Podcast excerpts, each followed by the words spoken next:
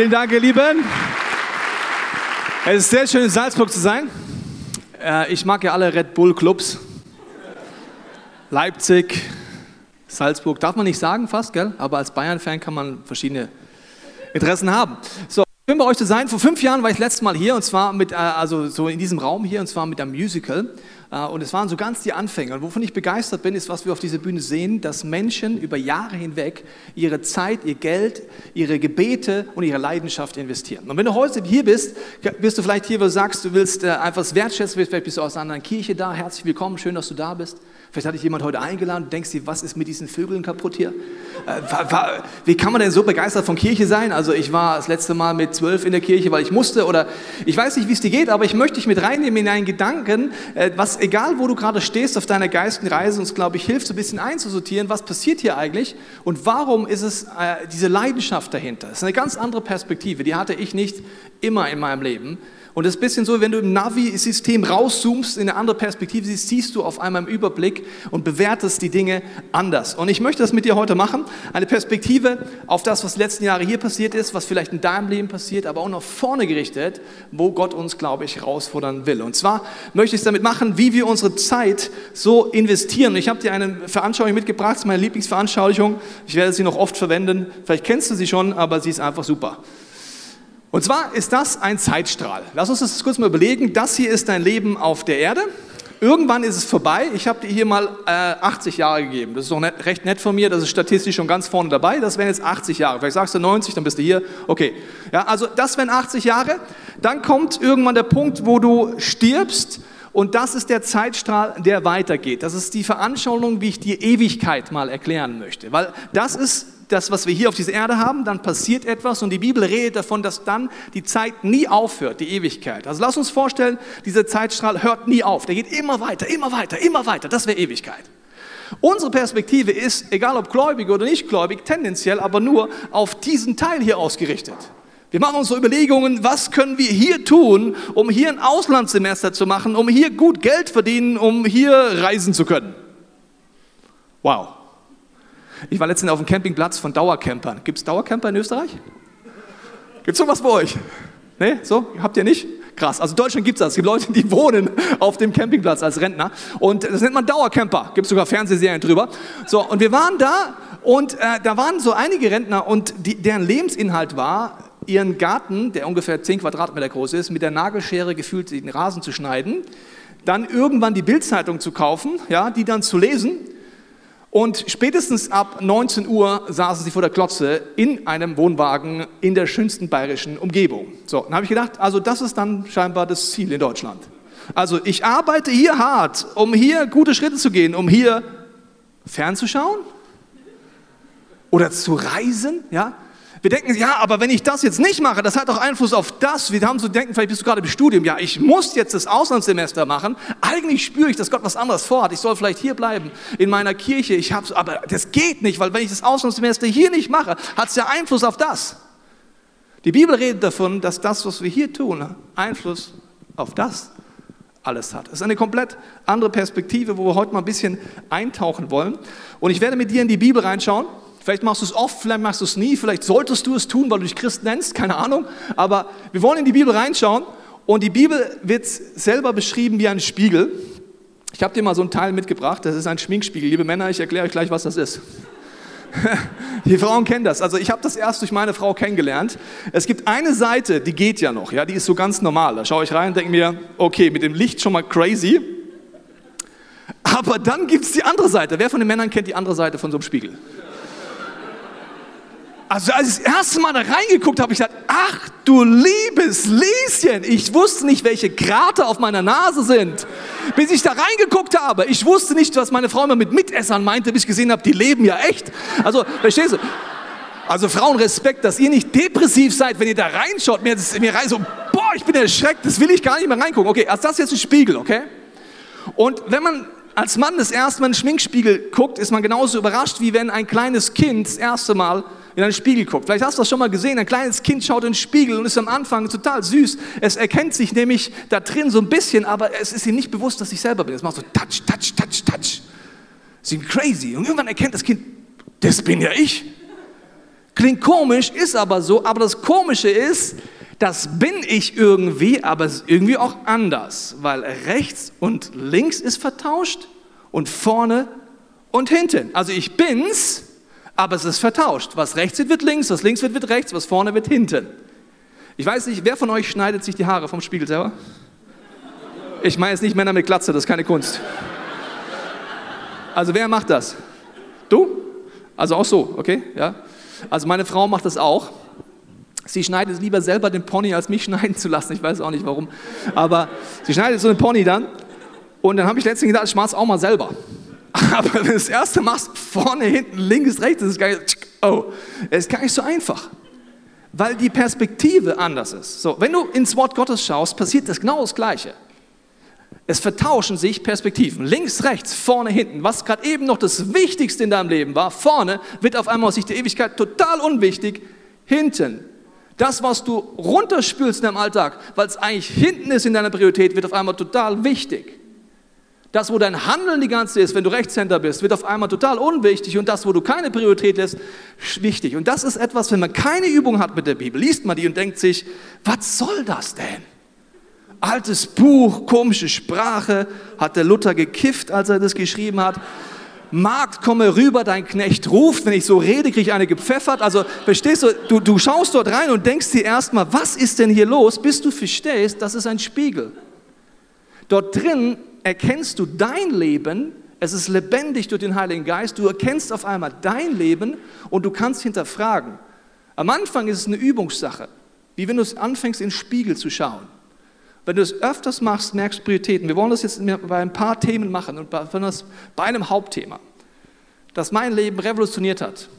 Das ist der Grund, warum seit fünf Jahren in dieser Kirche Menschen unterm Strich Gas geben. Das ist, wenn du mit Gott unterwegs bist wo du vielleicht schon ansatzweise drüber nachgedacht hast, aber ich peinlicherweise bis vor ein paar Jahren dir nicht eine Antwort hätte geben können. Und zwar ist es das, wenn du mich gefragt hättest, Pastor, erklär mir mal mit einfachen Sätzen, was ist das Reich Gottes? Dann hätte ich dir relativ viele Sätze geantwortet und es wäre kompliziert geworden. Weißt du, wann Theologen kompliziert werden? Wenn sie es nicht verstanden haben.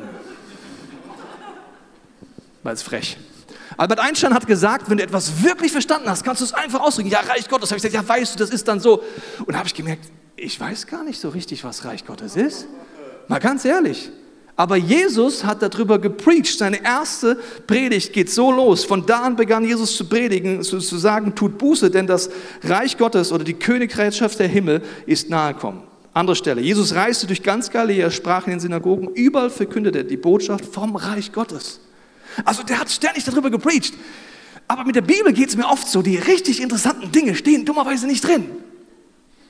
Also eine Szene.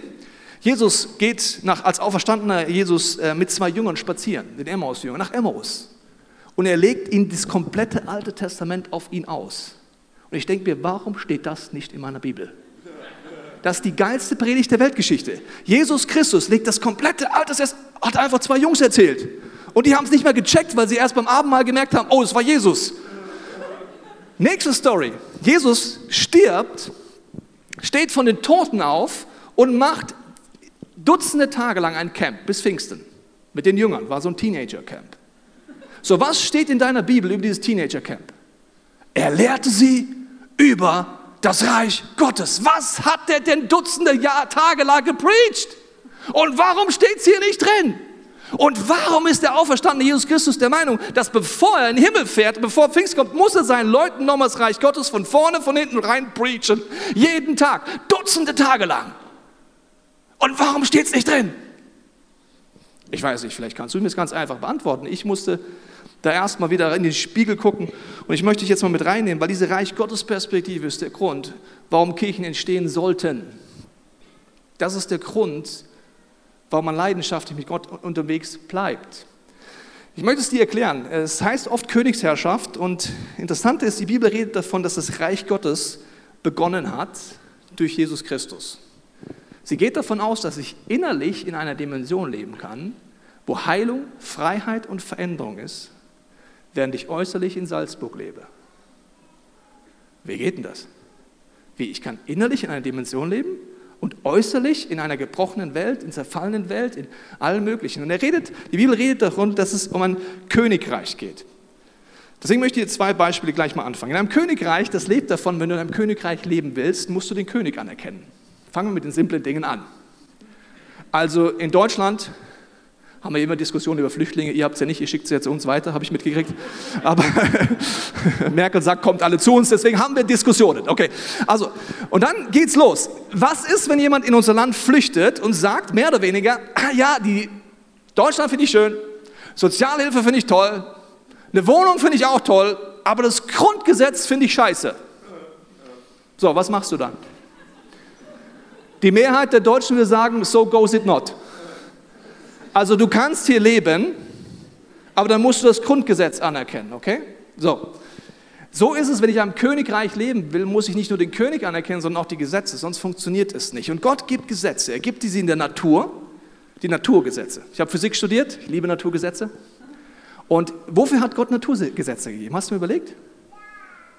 Ja? Schön, bei euch sind die Jungen noch motiviert. Es ist schön in Österreich, ja? In Deutschland hat keiner Bock auf Schule, in Österreich sind sie noch motiviert. Schön. Okay, sehr schön. Du kannst weiter reinrufen, weil die anderen sind ein bisschen lasch. Das finde ich sehr gut. Preacher mag, wenn man reinruft. Wer halt auch immer bist, ruf weiter rein. Okay, also wo hat Gott Naturgesetze gegeben? Nehmen wir mal die Erdanziehung. Warum hat er sie uns gegeben? Um uns einzuschränken, damit wir bodenständig bleiben. Erdanziehung, vielleicht hast du nicht aufgepasst. Ich erkläre das nochmal ganz kurz, ganz simpel als Physiklehrer. Das ist dieses faszinierende Teil oder dieses Gesetz, das sorgt dafür, dass du auf einem Planeten, der sich um sich selber dreht und im hohen Tempo durchs Universum fliegt, nicht kotzen musst. Das ist ganz einfach, ganz einfach ausgedrückt Erdanziehung, ganz einfach ausgedrückt. Weil sonst wird so so, okay, also das ist ganz einfach ausgedrückt. So, jetzt kannst du sagen, ich finde das blöde, dass Gott Naturgesetze gemacht hat. Ich, ich bin dagegen. Ich gründe eine neue Partei in Österreich, sie ist die Partei gegen Erdanziehung, PGE. So, da machst du einen Protestzug in Salzburg, sagt, kommt alle für, wir sind dagegen, die Erdanziehung muss weg, die Erdanziehung muss weg. Wir lassen uns von Gott nicht mehr einschränken. Dann gehst du auf den höchsten Turm. Was ist der höchste Turm hier? Habt ihr sowas? Habt ihr einen Kirchturm? Habt ihr irgendwas? Ein Dom? Wo? Ja, Berge, ich brauche einen Turm. Irgendeinen Turm. Habt ihr, habt ihr keinen Turm? Ne? Festung. Kann man da runterspringen? Okay, gut. Gehst du mal auf die Festung und sagst, so Leute, heute springen wir alle runter. Wir lassen uns nicht mehr einspringen. Dann springst du oben runter, bist unten Platz wie eine Pizza. So, dann sagst du dir, wie kann Gott das zulassen? Ja, weil du ein Idiot bist. Wenn du da oben runter springst, bist du platt, okay? Da können wir uns darauf einigen? So, jetzt sagst du, okay, Naturgesetz ist klar, aber Gott gibt in seinem Reich Gesetze. Das ist das Wort Gottes, von vorne bis hinten. Er sagt, alles da drin ist, wie die Erdanziehung, ist, damit du lebst. Ohne Erdanziehung könnten wir nicht leben. Ohne die Gebote Gottes kannst du nicht leben. Jetzt erzähle ich dir was über uns Christen. Vielleicht bist du heute zum ersten Mal da, kennst Christen nicht. Ich erzähle dir was über uns Christen. Wir haben Nerven wie Drahtseile. Weißt du warum? Wir lesen die Bibel ab und zu. Und dann lesen wir, was Jesus Christus sagt. Zum Beispiel sagt er, wenn du nicht vergibst, erlebst du keine Vergebung. So, dann sagen wir, äh, nee, das meint er nicht so. Wahrscheinlich aus dem Hebräischen ins Griechische falsch übersetzt worden oder sowas. Das ist zu krass, ja? Also, ja, vergeben tue ich schon, also, aber nicht Onkel Herbert, den vergebe ich nicht. So, so sind die Christen, okay? So, dann machen wir das. Das Wort Gottes sagt uns ganz klar, wenn du nicht vergibst, kommt Bitterkeit in dein Leben, kommen lauter Sachen in dein Leben, kommen wie innerliche, geistliche Krebsgeschwüre in dein Leben. So, das heißt, ich werde innerlich zerfressen, Beziehungen werden zerstört. Das heißt, ich spring oben runter lande unten, Zerstörung ist in meinem Leben und jetzt kommt, wo wir Nerven haben und dann beschweren wir uns bei Gott. Wir haben Nerven. Hä? Wir haben Nerven. Ja? Du gibst mir recht. Das heißt, wir brechen seine Gebote, obwohl Gott sagt, wenn du sie brichst, brechen sie dich und beschweren uns dann bei Gott. Du kannst bei Gott beschweren, der hat echt Nerven wie Drahtseile, aber es ist einfach ein bisschen dumm. Gott gibt uns Gebote. Er möchte, dass du lebst. Er möchte, dass wir innerlich die Gesinnung ändern, wie wir denken, wie wir fühlen. Links wird rechts, vorne wird hinten, komplett anders. Wenn du in ein Königreich umziehst, wir machen es mal ein Beispiel von Great Britain. Kann jemand British English hier? British English. Nathaniel, du kannst so ein bisschen, aber du kannst so. Komm, sag mal was auf Englisch. So, so, irgendwas, ich, ich möchte zur Queen und einen Tee trinken. Komm mal bitte. I'd like to go to the Queen and, and have a cup of, key, cup of tea. Ich meine, British English ist. Äh, ist gut. Nee, ist gut. Es war schon nicht schlecht. Also, also beim, ich finde, British English hört sich immer so an, als wäre ich bei der Queen persönlich. Findet ihr nicht? A cup of tea. So, so okay, jetzt wenn du nach England umziehst, so als durchschnittlicher Österreicher und sagst, ja mei, das ist bayerisch, also, ich kann kein Österreich, probier's nicht. Sagst einfach, also ich mache bei der Sprache nicht mit. Ich rede weiter steirisch, oder wie heißt das? Storisch, steirisch, storisch, sturisch. So, Kannst du machen. Aber wenn du nicht die neue Sprache lernst, wirst du nie dort richtig leben. Wenn du im Reich Gottes lebst, wirst du auf einmal merken, die Bibel sagt dir etwas, dass du anders redest. Du merkst auf einmal, deine Worte haben Kraft. Wenn du segnest, wird Segen rauskommen. Wenn du verfluchst, wird Fluch rauskommen. Wie du redest, werden Dinge passieren. Wenn du innerlich im Reich Gottes leben willst, wirst du anfangen, anders zu reden. Nicht, weil du moralisch komisch bist, sondern weil du verstehst, Gott hat gute Gebote für mich. Das heißt, deine Sprache wird anders. Dein Verhalten wird anders. Wenn du nach England ziehst, wirst du relativ merken, das ist nicht Österreich auf der Alm. Das ist einfach anders. Da, das ist wirklich anders. Ich war letztens in England äh, predigen auf einer Leadership äh, Conference und ich habe mir gedacht, wie fange ich lustig an? Ich fand äh, so aus der süddeutschen Brille in England Humor habe ich nicht immer sofort gefunden, aber ich habe da gedacht, ein bisschen lustig anfangen. Es kann nicht schaden. Verstehst du? Ich gehe auf die Bühne und wie stelle ich mich vor? Und dann habe ich immer gewusst, okay, die Leute äh, sprechen meinen Namen immer falsch auf, äh, auf Englisch. Die sagen immer Tobias. Tobias, ich heiße Tobias. Okay, ich fange lustig an mit einem kleinen Gag, sage, hallo, mein Name ist Pastor Tobias. Äh, und mein Name auf Englisch habe ich dann so gesagt, hello, my name is Pastor Tobias, but my real name is like Tobias. It's like you order two beers in a pub. Also auf Deutsch, mein Name heißt nicht Tobias, sondern Tobias. Das ist so, wenn du zwei Bier in einem Pub bestellst. Okay, Tobias. Tobias? Tobias. So. Ich dachte, das ist todlustig. Wirklich. Todlustig. In Deutschland, die Leute würden am Boden liegen. So, ich gehe auf die Bühne, sag, Hello! Was ich nicht wusste, ist, dass in großen Teilen der äh, englischsprachigen Welt, in Great Britain und Australien, das hier Fuck you heißt. Wusstest du das? Ich auch nicht. Ich habe es dann gegoogelt, das heißt wirklich fuck you. Okay. Also, der Vogel vom ICF, der sowieso ein paar Vorurteile schon im Raum hatte, kommt auf die Bühne und sagt, Hello, my name is Pastor Tobias. It's like you order fuck you two beers in a bar. Die christlichen Brüder und Schwestern der Gemeinden dort waren kreidebleich. Der Moderator kam auf die Bühne in Australien. Uh, what he actually means is a two beers, not two beers. Ich so, hä? Was ist los mit dir? Danach hat er es mir erklärt. Mein Team lag am Boden vor Lachen, weil die wussten, es haben mir noch nichts vorher gesagt. Ja, das ICF. So, okay. Also, das heißt, ich muss merken, hier verhält man sich anders. Auf der Konferenz kam ich dann noch auf die Idee, ich war gerade im Flow mit Fettnäpfchen. Kennt jemand, wenn du im Flow mit Fettnäpfchen bist? Äh, sag ich, mach eine Arschbombe rein, ist eh schon zu spät. So, also ich war da unterwegs, da habe ich gesagt, Jungs, jetzt machen wir noch ein bisschen Entspannung, war nur mit Männern von unserem Team unterwegs, war ein schönes Hotel, waren auch viele Pastoren aus England, habe ich gesagt, komm, wir gehen in die Sauna. Ja, super Idee. Und wir haben German Style gemacht. Kennst du German Style? Nackt. Ist in Österreich auch so? Ich muss Sie fragen mittlerweile. Geht ihr nackt in die Sauna oder nicht? Ja, okay, gut. Also wir Männer gehen nackt in die Sauna, ne, schön Handtuch drum, ziehen Plank, setzen uns hin. Ich sehe da andere Pastoren, Männer aus verschiedenen Bewegungen, einen asiatischen Pastor im Bademantel. Und ja, das war ein bisschen Schamkultur da. Okay, und dann dann sagt er, sagt der englische Bruder, sagt dann, uh, excuse me, it's not German style here. Dann sehe ich, die haben alle Badehosen an. So schnell habe ich nie das Handtuch im Wieder so, zack, bumm, God save the Queen. Verstehst du? So, oh, bumm, wusste ich nicht. So, jetzt ist das nur Great Britain. Das Wort Gottes erzählt dir davon, dass dein Verhalten sich komplett ändert. Wenn du in den Spiegel guckst, göttliche Gebote anfängst zu leben, wirst du Dinge anders beurteilen, anders sehen, dich anders verhalten. Ich werde in deiner Arbeitsstelle, nicht weil du moralisch komisch bist, etwas merken, sondern weil du Jesus liebst und seine Gebote ernst nimmst. Weil du innerlich im Reich Gottes leben willst, wenn du äußerlich an deiner Arbeitsstelle bist. Weil du innerlich Gottes Gebote ernst nimmst, weil sie zum Leben dienen, nicht weil du sie tun musst. Die meisten Leute denken, Gebote sind, um uns zu einzuengen. Nein, sie sind, damit wir leben.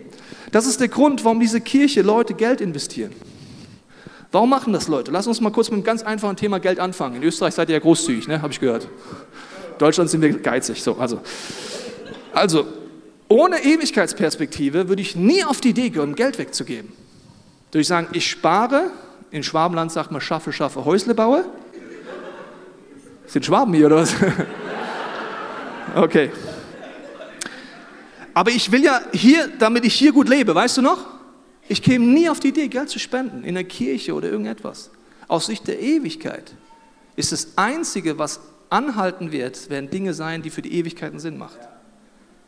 Nichts, was ich nicht mitnehmen kann nach meinem Tod, kann mich nachhaltig erfüllen.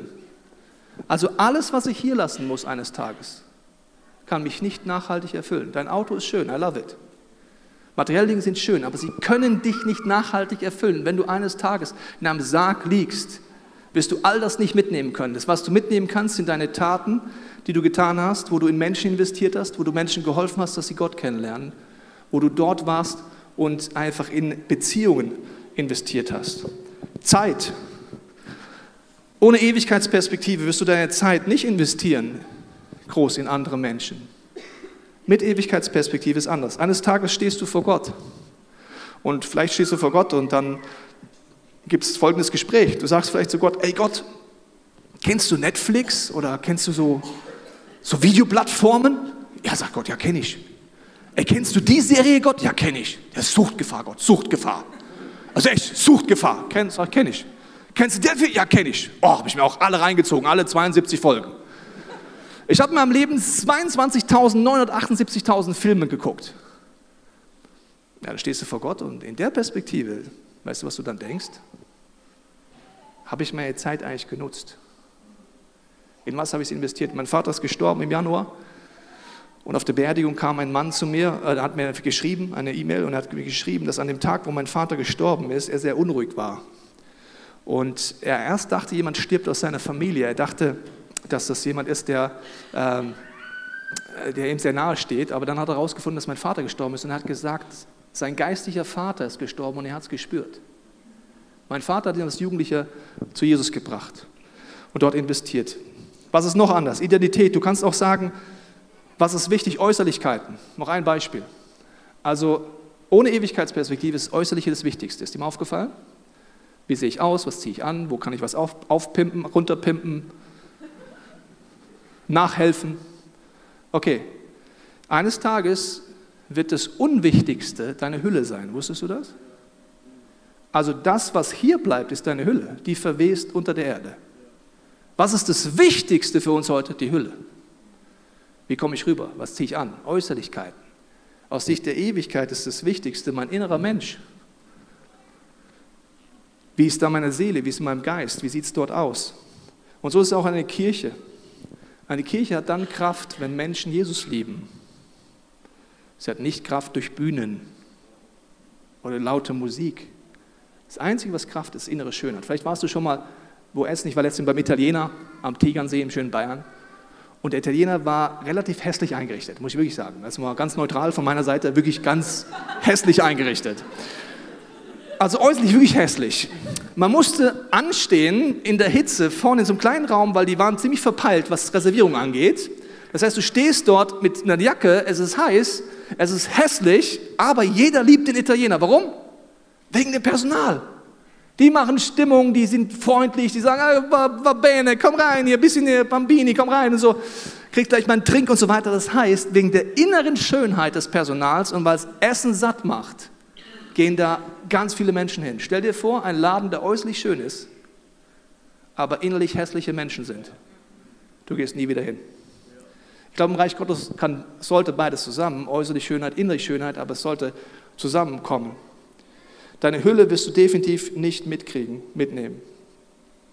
Jesus sagt, wenn ihr für mich, für mich lebt und mein Reich zur wichtigsten Priorität hat, wird euch alles zufallen.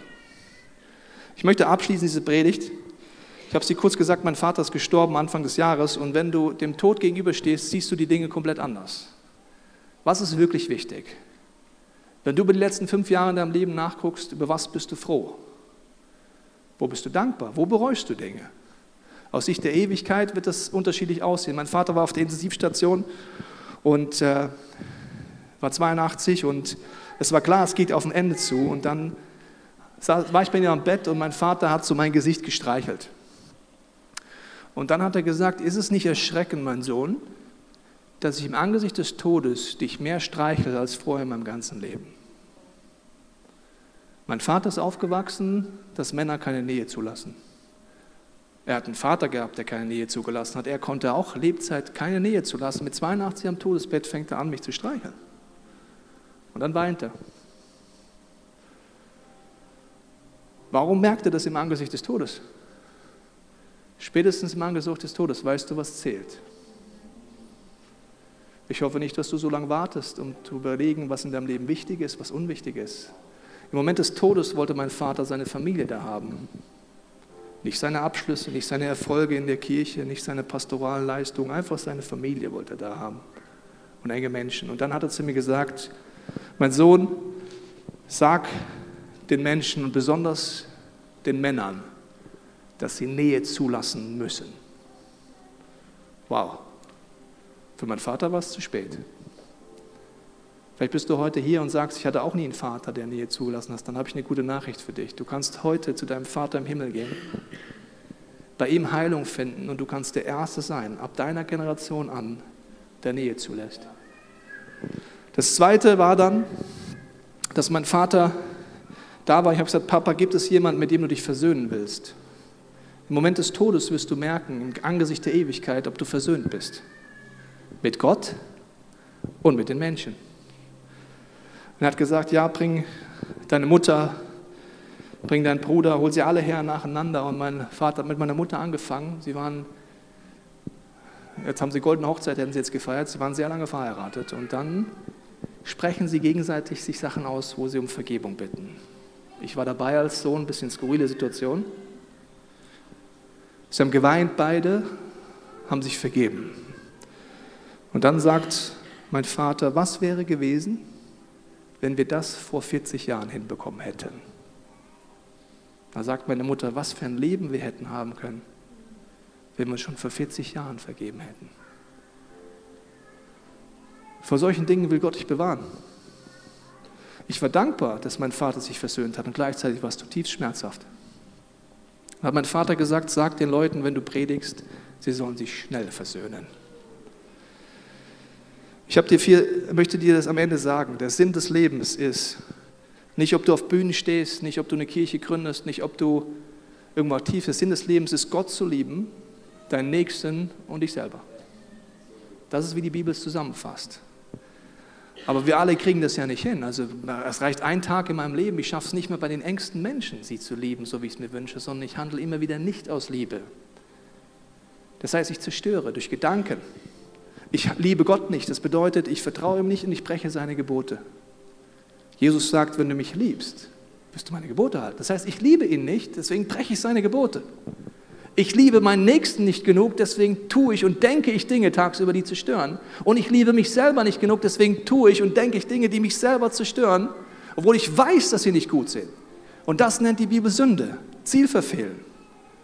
Und deswegen, wenn du es so anguckst, sind wir hier ein Raum voller Sünder. Wir schaffen es oft nicht zu lieben und andere haben nicht aus Liebe gehandelt. Und deswegen ist Jesus Christus ans Kreuz gegangen. Für alle Zerstörungswucht der Sünde, der Zielverfehlung und wir alle brauchen einen Retter. Wir alle brauchen den Moment, wo wir sagen können, Jesus, ich gebe dir alles hin, wo ich nicht aus Liebe gehandelt habe, wo andere nicht aus Liebe gehandelt haben oder ich mich selber nicht genug geliebt habe. All die Sünde und Zerstörungswucht tausche ich ein bei dir am Kreuz. Und ich hole mir von dir ein neues Leben ab. Und das ist die Hoffnung des Christentums. Ich weiß nicht, ob du das schon mal gemacht hast oder nicht, aber ich bitte dich heute, dir dringend zu überlegen, bist du versöhnt mit Gott? Und es ist egal, ob du dich als Christ bezeichnest oder nicht, bist du heute versöhnt mit Gott? Könntest du heute vor Gott stehen? Du weißt nicht, wann dein Leben vorbei ist. Und bist du versöhnt mit Menschen, ja oder nein? Ich möchte jetzt gleich beten. Und ich möchte in der Stille dir die Möglichkeit geben, dass Gott dir zeigt, wo er dich befreien möchte, wo er dich nach Hause rufen möchte, neu in Versöhnung rein, in Vergebung. Und wo er dir helfen will, dass du eine Person bist, die Vergebung lebt. Wenn du magst, schließ mit mir die Augen als persönlichen Moment zwischen dir und Gott. Und Vater, ich bete jetzt, dass du in der Stille zu uns redest. Ich bete, Heiliger Geist, dass du uns zeigst, was diese Botschaft für uns bedeutet. Ich binde jeden religiösen Geist über dir, jede Täuschung, jede Lüge und segne jetzt dein Herz, deine Gefühle und deine Gedanken mit der Gegenwart des Heiligen Geistes. Wir nehmen einen Moment der Stille, wo Gott uns zeigen kann, was er uns anbieten möchte.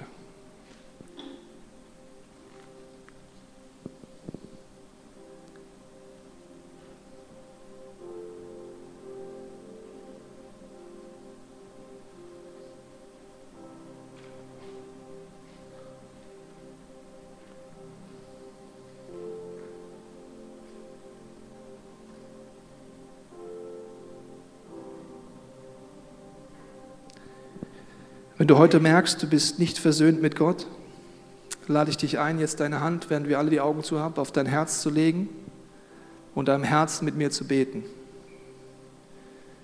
Jesus, ich komme heute zu dir. Ich bringe dir all die Punkte, wo Sünde in meinem Leben ist. Ich lade dich ein, dass du in mein Leben kommst. Ich nehme an, dass du für mich am Kreuz gestorben bist. Ich gebe alle Zerstörungswucht dir ab. Ich danke dir, dass ich dein Kind sein darf. Ich danke dir, dass du mich von innen nach außen veränderst. Ich bitte dich, Heiliger Geist, dass du mir zeigst, was es bedeutet, anders zu denken, andere Prioritäten zu haben innerlich, so wie in deinem Reich dein Wille ist. Und wenn du heute hier bist und du kennst Gott schon, aber du merkst, du hast noch nie die Entscheidung getroffen, dass Gott dein König ist und dass er dein Chef ist und dass du innerlich in seinem Reich leben willst, dann lade ich dich jetzt ein, mit mir zu beten und zu sagen, Jesus, du bist der Chef in meinem Leben. Ich nehme dich ganz neu als König an. Ich unterstelle mich deinem Wort, der Bibel. Ich bitte dich um Vergebung, wo ich rebelliert habe gegen deine Gebote. Ich danke dir, dass das ganze, die ganze Bibel mir zum Leben dient. Ich will ab heute innerlich in deinem Reich leben. Ich danke dir, Vater, dass wir jetzt gemeinsam ein gesungenes Gebet singen dürfen. Ich danke dir, dass du weiter redest, dass du heute Aufträge gibst, wo wir Versöhnungsbotschafter sein dürfen und dass du jeden an die Hand nimmst. Amen. Ich lade uns ein, das nächste gesungene Gebet bewusst zu nutzen dass Gott weiter zu dir redet und du wirst heute eine ganz konkrete Idee haben, was Gott mit dir vorhat. Lass uns dazu gemeinsam aufstehen, wenn du magst, und dieses gesungene Gebet selber nutzen.